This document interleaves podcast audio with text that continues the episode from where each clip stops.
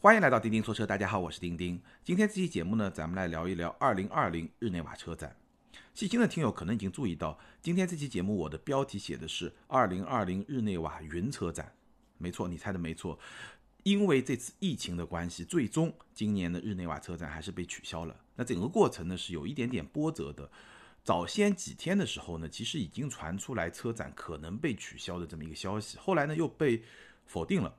还是会正常进行，直到车展正式进行之前，我记得是两天还是三天的时间呢？最终宣布，今年的日内瓦车展被取消了。那这个还是一件很遗憾的事情，尤其对于欧洲汽车产业来说，应该说是一个比较大的一个冲击，尤其是对于欧洲一些本土的小车厂来说，因为我们知道每年的日内瓦车展都是在三月初举办，那咱们也已经聊了好多年了。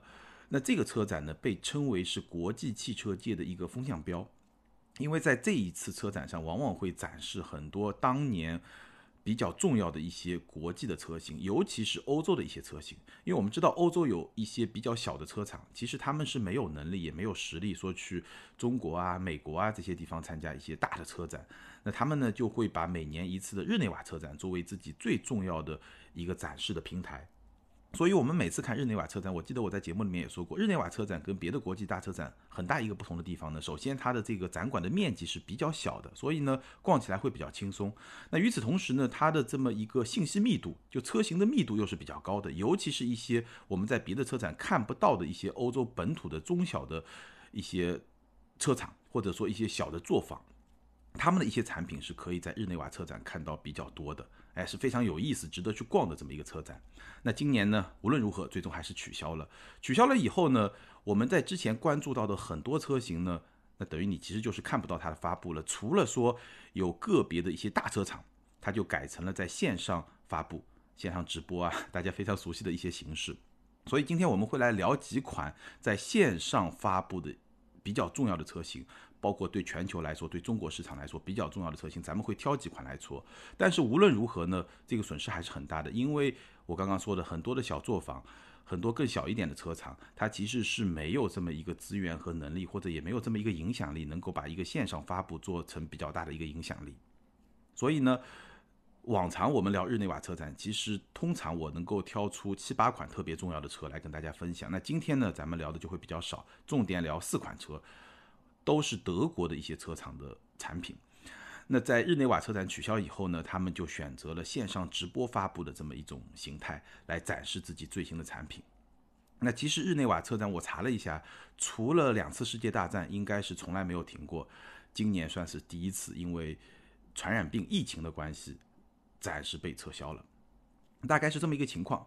好，那接下来呢，我们就来聊今天我重点想跟大家分享的，跟我们关系也会比较密切。而且呢，也是在车展线下的活动取消以后，几乎是同时同一个时间段就在线上直播发布的这么几款重量级的车型。好，我们首先来说一说全新一代的奥迪 A3。奥迪 A3 换代了，那我相信这款车进入中国市场以后肯定是会国产了，国产以后应该也是在整个市场上大家关注度会非常高的一款车。只不过呢，这一次发布的。线上发布的只是一个两厢版本，还没有发布三厢版本。那我相信，在国内国产的重头戏还是会是三厢版本。但无论如何呢，两厢版本我们也能够看到非常多的信息。这款车，我觉得从外观上来看，从图片上来看，其实外观和内饰都是非常吸引人的。从图片上来看，外观一个非常锐利的头灯，六边形的大格栅，就是一个非常大的进气格栅。然后呢？车头也有非常多的六边形的一些设计元素，包括格栅左下右下方两个进气口的这么一个设计，所以整个的车头给人的感觉就特别的精神。车侧呢，它是使用了大面积的褶皱，就是大面积的有一个弯折，然后呢阴影啊这些线条啊这些面啊这种组合呢，我觉得也是非常精神的。而且车侧这个大面积的褶皱，其实对制造工艺的要求是非常高的。车尾当然是一个两厢的版本了，我个人是比较喜欢，但是我相信进入中国市场以后，可能三厢版本还是会一个主流。但无论如何，你从各个角度去看，我觉得全新一代的 A3 从外观来看是一个非常非常精神的一个造型，它的存在感，它的这么一个气场，或者说一种非常动感的这么一个形象，相比现款来说，确实给人一种全新换代的这么一种感觉，这感觉还是相当相当不错的。更大的惊喜呢，可能是要来自于这个内饰。它的一个内饰呢，还是一个中控单屏的设计，这个跟 Q 三是一样的，一个十点一英寸的中控屏、触控屏。但是呢，我觉得全新一代的 A 三它做的特别好的一个地方呢，就是它没有简单的把 Q 三的这块屏照搬过来，把 Q 三的内饰设计照搬过来，它是重新做了设计。所以这块屏它在整个全新 A 三的内饰里面，这个融入感是非常非常好的。虚拟驾驶舱当然还是有的，十点二五英寸。还可以选配十二点三英寸更大的一个屏幕，这个没有问题。那内饰让我觉得另外一个非常有设计感的细节是什么呢？就是它的空调出风口。它的空调出风口首先是一个多边形的设计，本身就会很有现代感，而且呢，它是一个非对称的设计。什么意思呢？就是你在主驾这一侧，它的空调出风口是像两个耳朵一样长在液晶仪表盘，就是它所谓的虚拟驾驶舱的左上角和右上角。长在这个边上，但整体是一个整合式的一个设计。这是在主驾一侧，而副驾一侧呢，它是在中控屏向右延伸的这么一个区域，就这么一块长方形的这么一块区域上。所以你会发现，空调出风口主驾一侧是比副驾一侧要更高的，它整体是一个非对称的设计。那整个内饰给我的感觉啊，就是你从图片上来看，至少你从图片上来看，你会觉得整个内饰它的层次感非常的强。错落有致，感觉非常非常的好。当然，我比较期待实车啊，会不会说有一些设计过度？至少从图片上来看，我觉得还是非常的和谐，然后很有层次感的一个设计。应该说内饰更加精细，外观看上去也非常的精神。所以这款车，我看到图片看到这些信息以后，我觉得进入中国市场以后，应该是非常有竞争力的一款车。相比于现款的 A 三，它是一个非常明显的进步吧。至少从设计感上来说，这么多年了嘛，还是给人一种。焕然一新的这种感觉，我这种我觉得这种感觉是非常到位的。呃，动力上来说呢，柴油机我们就不说了，有 2.0T 的柴油机，这个我们不去说它。中国市场肯定是汽油机，汽油机呢有三套动力：1.5T、1.5T 加48伏，还有一个 1.0T。那 1.0T 会不会进入中国市场呢？不太确定。这个 1.0T 是一百十马力，我相信在中国市场的主打动力应该是这个 1.5T，或者呢是 1.5T 加上48伏，这可能性会比较大一点，一百五十马力。那这个动力反正没开过，也没办法去多说。整款车呢，我大概觉得有几个看点啊，大家可以关注一下，也是我特别关注的几个点。首先呢，我相信全新一代的奥迪 A3 国产了以后，它一定会去重塑这个细分市场的格局。那现在这个细分市场是一个什么格局啊？A3 一系奔驰 A 对吧？A3 和一系其实现在终端的折扣都非常大，基本上裸车可能十五六万、十六七万。都是可以拿得下的，所以整体上就是已经是一个非常接地气的这么一个价格。那因为性价比比较好，所以呢销量其实也还可以。那唯一说价格还比较坚挺的，其实是奔驰的 A 级，大概是这么一个市场格局吧。那我觉得全新一代 A 三它换代以后，国产以后呢，应该会让这个格局有所改变。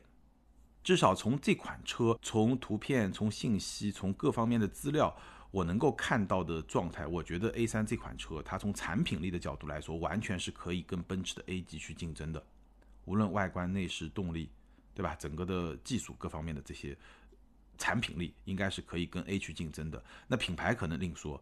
所以整个细分市场的格局一定是会被打破的，这是第一点。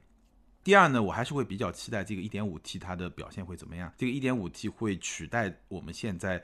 在大众啊、奥迪上看到的非常多的一点四 T 这款发动机，那这款发动机它的表现会怎么样？其实我还是非常期待的。不过呢，我觉得新 A 三呢也有一个潜在的风险，就什么呢？就是我们要看 A 四，因为 A 四马上要中期改款了。中期改款的 A 四上市以后，它在市场终端会是一个什么样的情况？这个就非常值得观察。为什么呢？因为我们可以看一下 Q 五 L 和 Q 三的关系。Q5L 因为换代时间比较长，它一上市就比较大的终端折扣，然后往下一压，那 Q3 对吧？这个终端折扣肯定是守不住的。那会不会同样的情况发生在 A4 和 A3 上呢？这个值得观察。A4 现在终端折扣非常非常的大，所以 A4 的终端价格非常非常的低，基本上已经跟某些合资品牌都快接轨了。所以不知道中期改款以后，它能不能把这个价格重新再往上拉一拉。这样才能给 A 三留出空间。因为我相信 A 三换代以后，它肯定不想跟现款的 A 三终端卖一个价格，对吧？这个肯定是奥迪接受不了的。那这个是一个潜在的风险。所以这款车呢，我觉得从我们现在了解的信息来看，它的产品力本身是没有问题的，只不过到了市场终端以后，它跟 A 四的关系怎么样去捋顺，对吧？整个产品矩阵怎么样打好节奏？我觉得这张牌对奥迪来说却非常非常的重要。节奏打得好，那两款车型它的终端价格可能都能往上走一走，能比较坚挺一点。如果节奏打得不好，那还是会陷入到现款的这么一种以价换量这么一个态势，那对奥迪就不是一个特别好的消息。但对咱们终端用户来说，可能这个想法就不完全一样。我们可以观察一下，无论如何从产品角度来说呢，我觉得这款车还是值得大家去关注一下。尤其是如果你希望对吧，二十万左右的这么一个裸车的预算去买一辆豪华品牌的车，一个比较精致的小车。或者再稍微便宜一点吧，那我觉得这款车还是非常非常值得期待的。好，说完了 A 三，接下来我们来聊一款其实跟它应该说在同一个平台上的一个产品，都是 MQB 平台，就是八代高尔夫的 GTI，也就是八代高尔夫的高性能版本高尔夫 GTI。GTI 呢，外观大家可能已经看到一些图片了，如果没看到的话，可以去找来看一看。外观呢，应该说是一个比较典型的、比较。就是大众比较熟悉的这么一种设计的风格，GTI 会比较常用的一种设计的风格是什么呢？就是它是一个有所克制的运动风格。两个关键词，首先看上去当然很运动，而且呢，基本上你一眼看还是能够把它跟普通的高尔夫分开来的，这个是没有问题的。但是呢，它又是有所克制的，不会那么夸张。比如说跟我们之前聊的领克零三加，领克零三加是恨不得把所有的运动化的元素都能够铺到这个身上，但是呢。GTI 还是有所克制的，那我觉得这种克制呢，可能有两方面的原因吧。第一方面呢，大众的品牌调性它本身就没有那么的夸张，没有那么的极端。第二呢，毕竟高尔夫还有一款更高阶的车型叫高尔夫 R。那既然是这样的话呢，GTI 还是要给老大，对吧？给大哥留那么一点点空间，所以它是一个比较有克制的这么一个运动的风格。但无论如何呢，还是挺运动的。你去看整个车头，非常的。低矮扁平，然后一个比较标志性的设计是一个贯穿式的头灯，这个是八代高尔夫，我们可以去看贯穿式的头灯，蜂窝型的中网面积也是比较大的，所以还是还是有运动氛围的。然后呢，在它的右大灯的左边，大家搞一下这个位置关系，右大灯的左边是一个 GTI 的标志，这个是 GTI 的传统。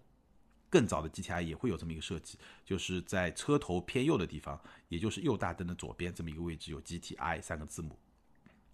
车尾呢是双边单出的排气，这个就很正常了。而且呢有 GTI 的字母，这个 GTI 字母是在车标的下方三个字母 GTI，所以这是一辆带字母的大众。那大家都会觉得带字母的大众比较高级，但现在已经不一样了。现在几乎所有的车型都会带字母。我个人的观点，我是觉得那些字母比较多的。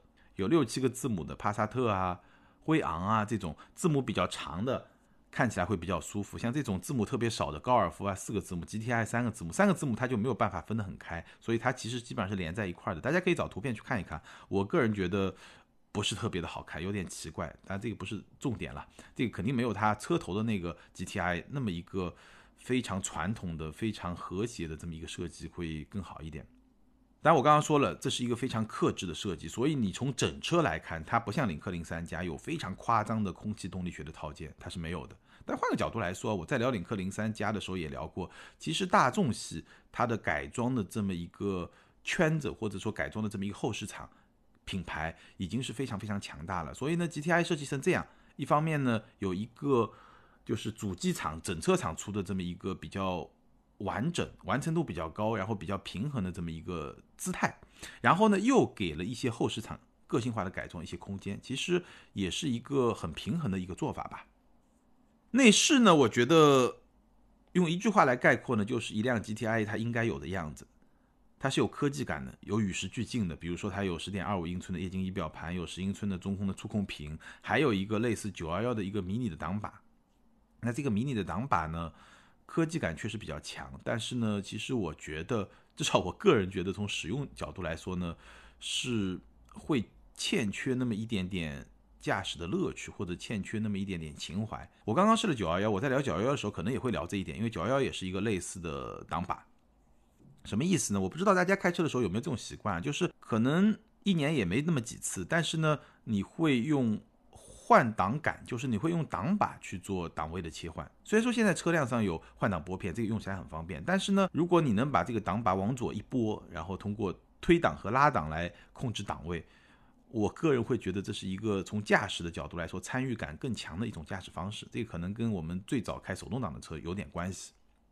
最早的手自一体其实就是通过挡把来切换档位。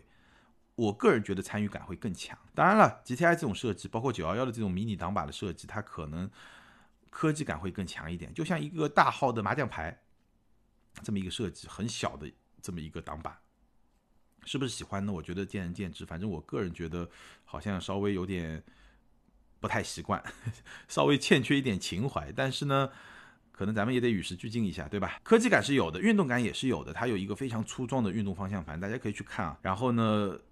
油门踏板啊，刹车踏板都有非常多的金属的装饰，然后红色的氛围灯，所以这些方面呢还是做的比较有运动感的。所以这个内饰呢就是一辆 GTI 该有的样子。外观内饰我觉得应该说还是很与时俱进，很有现代的一些设计的元素和设计的氛围，包括一些灯啊，包括一些对吧屏啊这些东西该有的都有。但是呢，你说特别惊艳呢，好像也谈不上。大家可以去看一下。八代 GTI 的动力，这个可能是很多钢炮粉丝们特别关心的。欧版就是这次发布的欧版。国外版它是 2.0T 发动机，245马力，370牛米。那现款是220马力，350牛米，也就是从220马力到245马力，从350牛米到370牛米，这个动力都是有提升的。那这个动力水平提升了以后呢，基本上就跟我们之前聊过的领克零三加就在同一个动力水平了。但是你不要忘了，GTI 比零三加应该能够轻上接近两百公斤，它是一个前驱，所以呢，如果是这么一套动力，它的性能表现应该是会比零三加更好。但是 这个但是往往很重要，就是国内会不会用上这套动力？国产以后呢，其实是不确定的，暂时还是不确定的。我们可以继续关注一下。然后变速箱呢，海外版本是六档的手动变速箱和七档的双离合，那国内的应该不会有手动变速箱，只会有七档的双离合。所以呢，八代高尔夫 GTI 现在最大的悬念就是这套动力会不会原封不动的引进海外版的这么一个动力，这是一个最大的悬念。那别的一些方面呢，我觉得外观内饰都没有问题。对吧？都没有问题。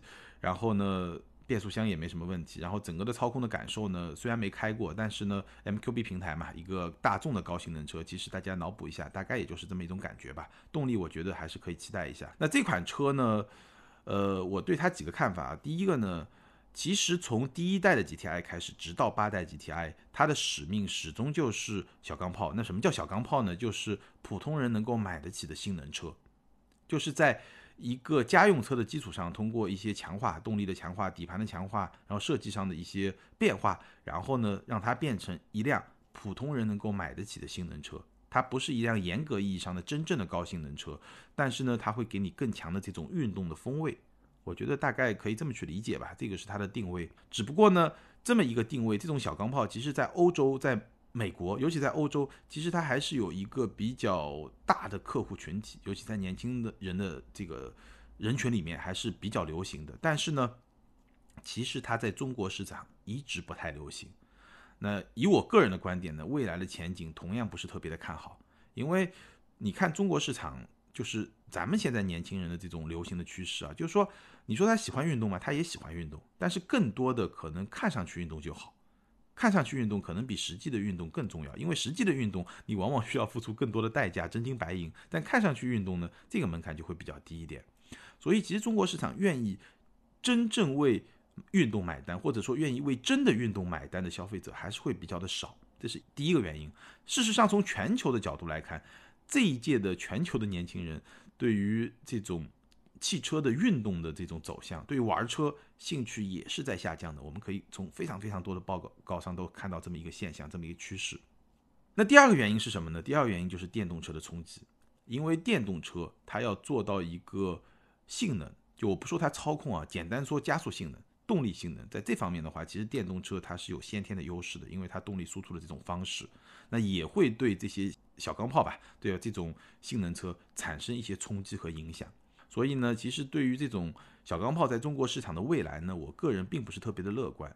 不过呢，话说回来，这样一类的产品呢，往往它的品牌价值会大于它的销量价值。这个我聊领克零三加的时候也聊过，就是说这个车卖多少，其实它可能没有那么重要，但是它得有，有了以后呢，哎，整个的品牌包括整个的车系，它的这么一个地位，它的这么一个定位，在消费者心目中的地位就会有所上升，所以品牌价值会高于销量价值。那事实上，早些年在中国市场上这类车还是会比较多一点啊，比如说像福克斯的 ST，其实福克斯 ST 和 GTI 是一个驾驶感受非常不同的车。福克斯的 ST 首先它的坐姿会比较高，它比 GTI 高，比领克零三加也要高，坐姿是比较高的。然后呢，整个的驾驶感受呢，很怎么说呢？我觉得是首先很稳，但是呢又是很灵活的，就是那么一种感受，不像呃 GTI 会给人感觉就。更低，更像德国的这种高性能车，整个整个重心更低。ST 呢会更欢快，有那么一种感觉。然后呢也是比较猛的，因为它动力会比 GTI 更高一点，所以会不太一样。包括嘉年华 ST，嘉年华 ST 就更轻，更加的轻快，因为车身更轻嘛，所以整个灵活性、响应的这种敏捷性会更高。那曾经在中国市场上还是有那么几款这个像小钢炮的，对吧？但现在呢其实是会越来越少。现在还有什么？除了 GTI，好像没有一款大家特别能记得住的小钢炮，对吧？领克零三加我说了也是一个限量，也卖不了多少车，对吧？至少现在是这样。所以这块市场吧，怎么说呢？你必须得有，但是呢，不是很大，在中国市场。好，我们来聊下一款车型，应该也是大家会非常关注的，就中期改款的奔驰的 E 级。那现在奔驰的话题比较多，奔驰 E 的话题也会比较多。我们来看一看中期改款的奔驰 E 级，马上就要来了。那这款车呢？其实最大的变化是外观，它的外观变化会比较大。它的外观应该说是进一步的向我们展示了新一代奔驰的设计语言。那新一代奔驰的设计语言，其实我们最早看到是在 CLS 那个车灯 L 型的车灯，折角的侧灯，很多朋友可能看着会觉得不太习惯，对吧？不知道到今天为止这么长时间过去了，你会不会习惯？那中期改款的 E 级呢，也是采用了这么一个 L 型的车灯，日间行车灯，就这么一个灯。然后呢，它的中网改成了一个星钻式的中网。其实我们现在在 A 级啊这些车型上也是看到过的，对吧？星钻式的中网，繁星式的中网，你可以这么去说。包括它的尾灯也比现款会更加的修长一些。现款应该是三个椭圆形嘛，对吧？就从上往下排列，大概是这么一个形状。但是新款呢会更加的修长。就现款它三个这么排，所以它。在竖直方向上会稍微厚重一点，而新款呢更加的横向更修长一点，所以整体的感觉啊，就是无论车头车尾，其实车侧的变化不是很大，因为中期改款嘛，对吧？车侧要做很大的变化，这个改动的幅度就会比较大，所以车头车尾变化会比较大。那整个的变化的方向呢，就是朝着更加时尚、更加动感这个方向去进化。但是呢，你会觉得没有现款的 E 那么大气了，因为现款的 E 一开始为什么卖的非常的好，包括直到今天卖的还不错，很多人是把它当做小 S 来看的。而新款的 E 呢，嗯，我觉得整体它是在往动感和时尚的方向进化，它的大气感相比现款是不如的。所以呢，就这一点变化，其实在中国市场上会不会被中国的消费者来接收，我觉得还是要打一个问号的。这个大家待会儿可以在评论区说说你的观点，我觉得还是要打一个问号的。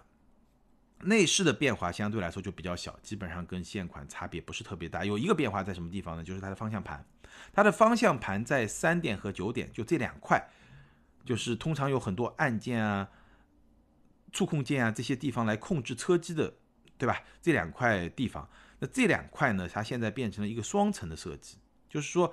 三点的区域、九点的区域分别有上下两层设计。那这么一种设计，好处是可以什么呢？可以容纳更多的操控的按钮，可以在方向盘上集成更多的操控的功能。那视觉上呢，我觉得也是比较特别的，就反正以前没看到过嘛，对吧？上下两层，会感觉上整个方向盘它本身的设计很有层次感，更加的立体。这个大家可以看一下，我觉得。这个设计还是不错的，这也是整个内饰里面最明显的一个设计的变化，其他部分其实变化不是很大。那这个 E 级呢，还有一点值得大家关注是什么呢？就是它在海外版首先会上新款的四缸发动机 M 二五四 M 二五四的四缸发动机。那我看了一下，这个四缸发动机呢，就 M 二五四呢，应该是有一点五 T 的版本和二点零 T 的版本，而且呢，应该都会是四十八伏轻混。但是呢，在 E 级上首先会搭载的是一个 2.0T 的版本，259马力，那应该也是一个 2.0T 的高功率版本了，对吧？加上一个四十八伏。那未来说一点五 T 会不会继续在改款以后的 E 级上使用呢？现在暂时是不知道的。那我们能了解到的信息大概就是这么一些。我觉得最重要的还是设计层面的一些变化。整体上来说呢，我觉得新一代的奔驰的外观设计现在对我们的展示应该说已经是越来越完整了，对吧？从 CLS 到 A，现在到中期改款的 E，然后我们在网上其实已经看到了很多下一代 S 级的谍照。对吧？整个已经是比较完整的这么一种设计语言，只不过就像我刚才说的，我觉得这套设计在中国市场的吸引力可能是会有所下降的，这个大家可以关注一下。当然了，我们最终还要去看下一代的 S 级的亮相，因为那辆车会把整个的奔驰的新一代的设计语言有一个更加完整的这么一个展现。这是在外观的层面，而且非常有可能它的内饰也会去预示新一代的奔驰的设计风格。我们在谍照上看到过，有可能是一个类似于像 Model S 那样的竖状的，就不是横向的，而是纵向的这么一块大屏。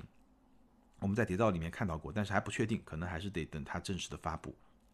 好，关于中期改款的奔驰 E，咱们就聊到这儿。最后呢，跟大家聊一聊宝马。宝马发了一款概念车。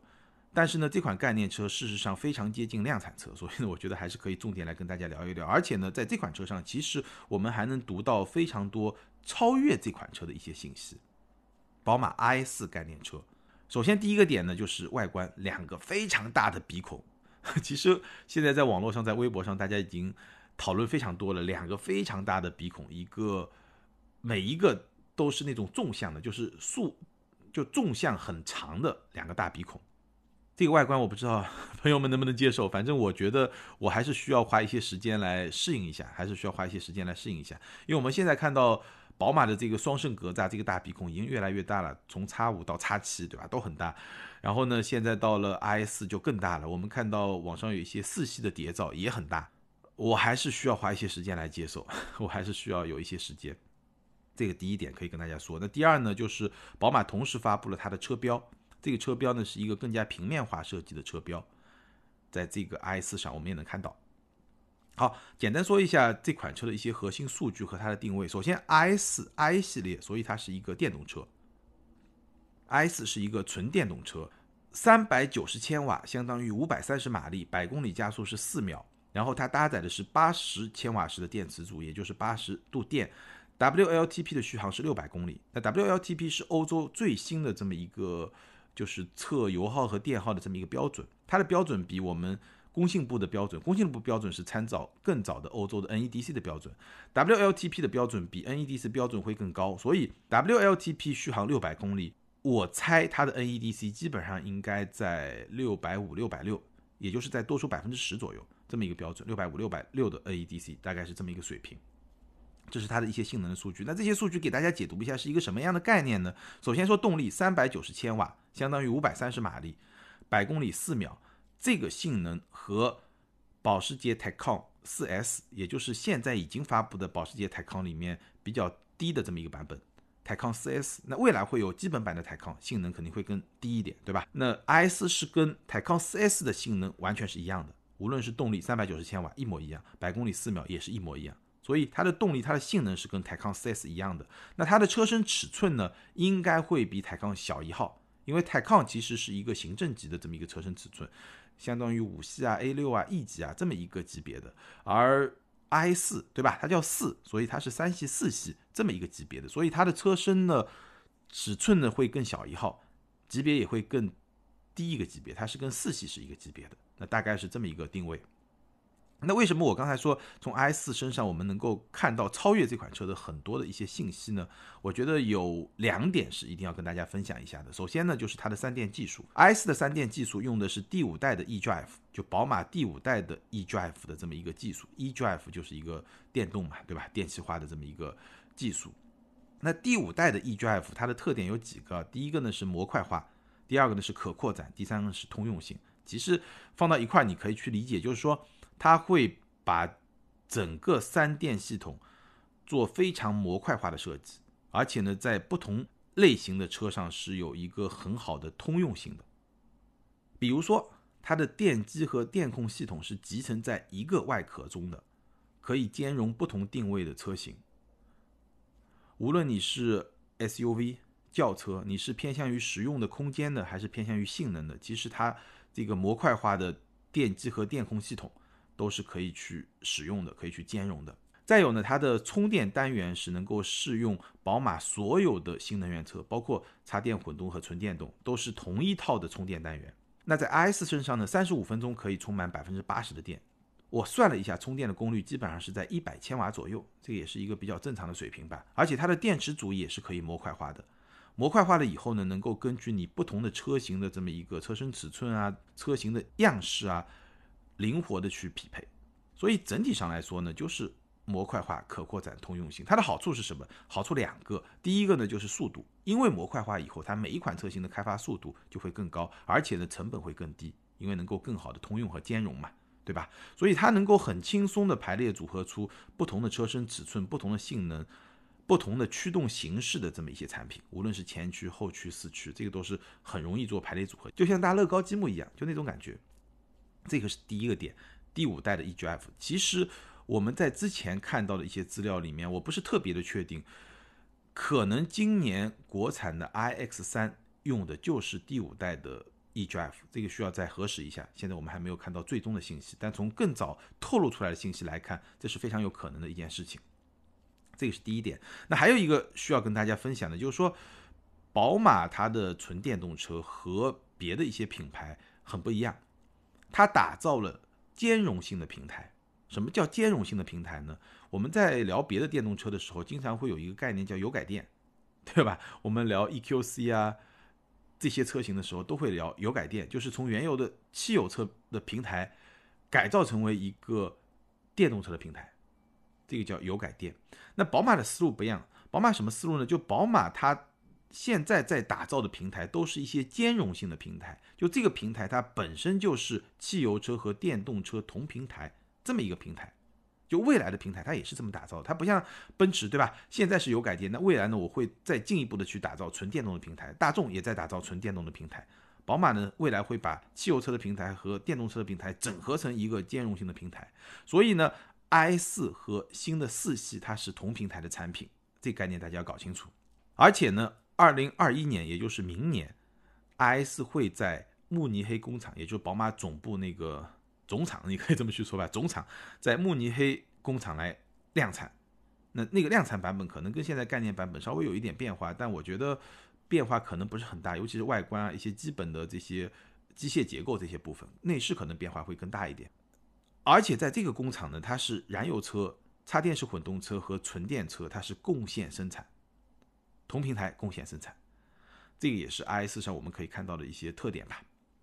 那关于这款车呢？我觉得首先这辆车的外观应该已经是比较接近量产了，所以这个大鼻孔你能不能接受呢？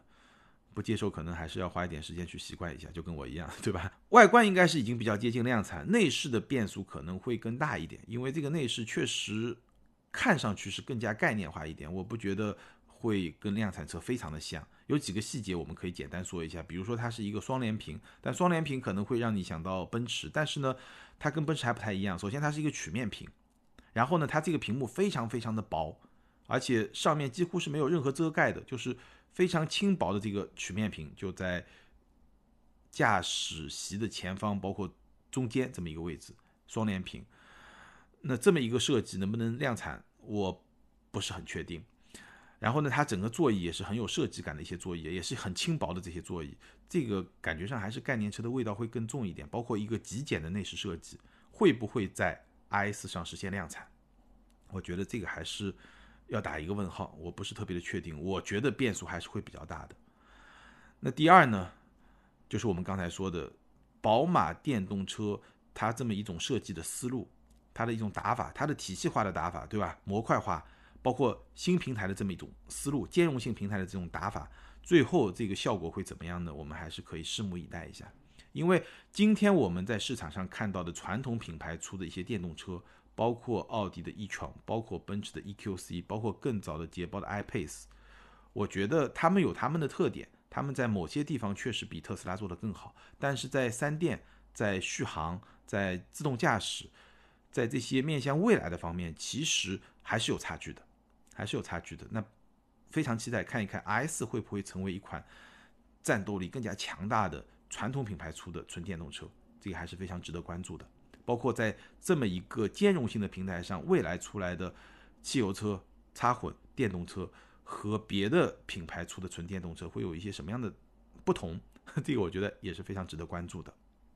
好，关于二零二零年的日内瓦车展，咱们就聊到这儿。这次车展呢，事实上没有举行，所以呢，很多产品的信息我们没有办法像往年那样第一时间能够得到，第一时间能够拿到，对吧？我们重点就聊了几款在网上线上发布的产品。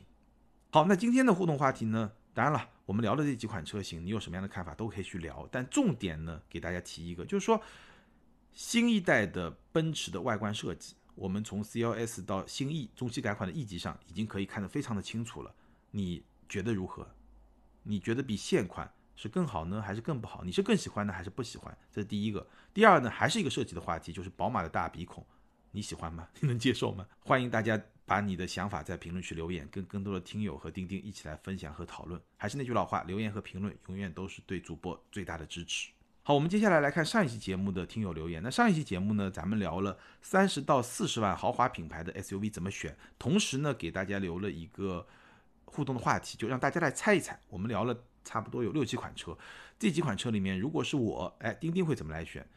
听了这么多年的节目，看看大家对我有多深刻的了解。好，我们来看听友们的留言，ID 是汤小圆又呵呵了。这位听友他说。钉钉，你这期出晚了。我去年十一月想买车，就把这个级别的车都试了一遍，预算四十。我选车喜欢根据短板来排除法选车。奔驰感觉后期养护维修太贵，宝马试了觉得开起来太硬且后排太小。叉 T 五的刹车很硬像块砖，而且身边买过的人都说小毛病太多。叉 C 六零很怕遇到共振问题，而且后期费用也不便宜。QX 五零车机太卡，RDX 我们这边没有 4S 店，最喜欢的是 Q 五 L。蓝色种草了，可是当时只能订到二零二零款带电机轻混的，而且看到论坛里差速器很多出毛病的，就担心质量稳定性，而且后排确实地台高且靠背太直，最后加预算上了雷克萨斯 RX 盖板。这位听友提到了一个思路啊，就是根据短板来排除法选车，那我觉得这是一个很有趣的思路，不过呢，可能也说明你对车没有特别感性的要求。你更关注它的短板是什么？你可能不是特别关注，哎，这个车有一个很长的长板，我愿意为了这个长板买单，我愿意去容忍它的一些短板。那我自己选车过程中呢，我基本上会短板、长板一起看。短板会让我排除一些车，但是我在排除的过程中可能不会太苛刻，就不是说所有的短板都会让我去把这个车排除掉，只有那些我觉得非常重要的点，它又恰恰是短板，我才会去排除。就不会特别苛刻，通过短板来排除，最后呢通过长板来选择，因为我觉得最后选择还是有一些感性的因素在里面的。感谢这位听友的分享。好，下一位听友，ID 是准备套圈，他说：钉钉大概会选叉三和叉 C 六零吧。从力往的节目，感觉你喜欢操控好的车，并且对沃尔沃的安全理念很买账的。那这一位听友他猜对了，叉三和叉 C 六零，如果是我，我在这个级别，这是我。比较可能会去选的两款车，那其实猜对的朋友不少。我看了一下评论区里面猜的最多的大概是三款车，一个是叉三，第二个叉 C 六零，还有就 RDX。那说叉三和 RDX 呢，基本上是认为我是比较喜欢驾驶，比较喜欢操控，所以呢这个级别里面我聊了几款车里面又是叉三、RDX 这两款车最好，所以选了叉三和 RDX，这个是很有逻辑的。那猜到叉 C 六零呢，基本上跟这位听友差不多，就是还是在我既往的节目里面。能够听出来，我对沃尔沃的安全属性还是比较买账的。那跟大家分享一下，我为什么会比较大概率可能去选这两款车呢？首先，叉三比较简单了，因为这是一款运动和平衡做的比较好的车，它是在同级里面非常运动的一款车，同时呢，各方面的产品力比较平衡，没有非常明显的短板。那其实 RDX 也是我非常喜欢的一款车型，只不过呢，因为 RDX 它跟叉三的属性是比较接近的。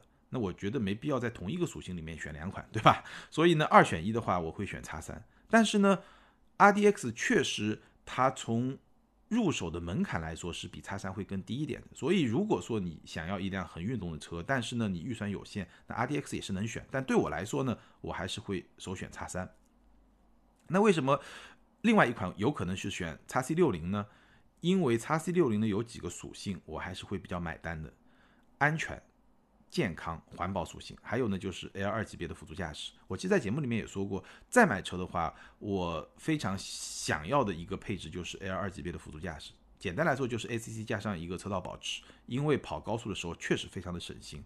那这一点呢，我觉得是 x C 六零做的比较好的，因为它配置比较低。其实像 x 三可能要到顶配，对吧？你才能有这么一套配置，或者你就选装嘛，对吧？这个也可以。那无论如何，我觉得叉 C 六零的这几个属性呢，有一定的不可替代性，对吧？如果你是家用车，或者说家里有小朋友，或者太太怀孕了，就这么一些场景的话，那我觉得叉 C 六零有非常充分的一个选择的理由。当然，还有一些听友呢，还结合我已经有的一些车辆去分析，也都很有道理。当然，这种分析呢，就变数就会更大一点。那我简单的说呢，还是说，如果我就要在这个级别里面选一款车，我会选哪款车？我觉得我个人会更倾向于叉三和叉 C 六零二选一。当然了，每个人有不同的情况，每个人有不同的需求，每个人有不同的偏好，你完全可以根据自己的需求和偏好去做你的选择。好，感谢所有听友的留言，也欢迎这两位听友把你们联系方式通过个人微信号全拼的钉钉小马甲留给我。你们将获得的是由途虎养车网赞助的 Wilson 微送超强镀金系列汽车漆面镀金。价值一千两百九十九元，这是一款日本原装进口的漆面镀金。镀金以后呢，可以在漆面形成六 H 硬度的镀金层，有效保护车漆不受腐蚀，也能预防褪色、抵抗划痕，保持的时效在一年左右。而且呢，可以在全国的途虎线下店免费施工。具体的领奖方式呢，可以参考咱们每期节目的简介。那更多精彩内容呢？欢迎关注我们的微信订阅号“钉钉说车”，在那里你可以看到我们的视频节目，你也可以在 B 站啊、汽车之家、今日头条啊这些平台上看到我们的视频节目。也欢迎你关注我们的抖音号“钉钉说车”。最近呢，我们在更新越来越多的短视频的节目，当然你也可以通过新浪微博钉钉说车钉钉来跟我进行交流和互动。好，感谢大家的支持和陪伴，咱们今天就聊到这儿，下回接着聊，拜拜。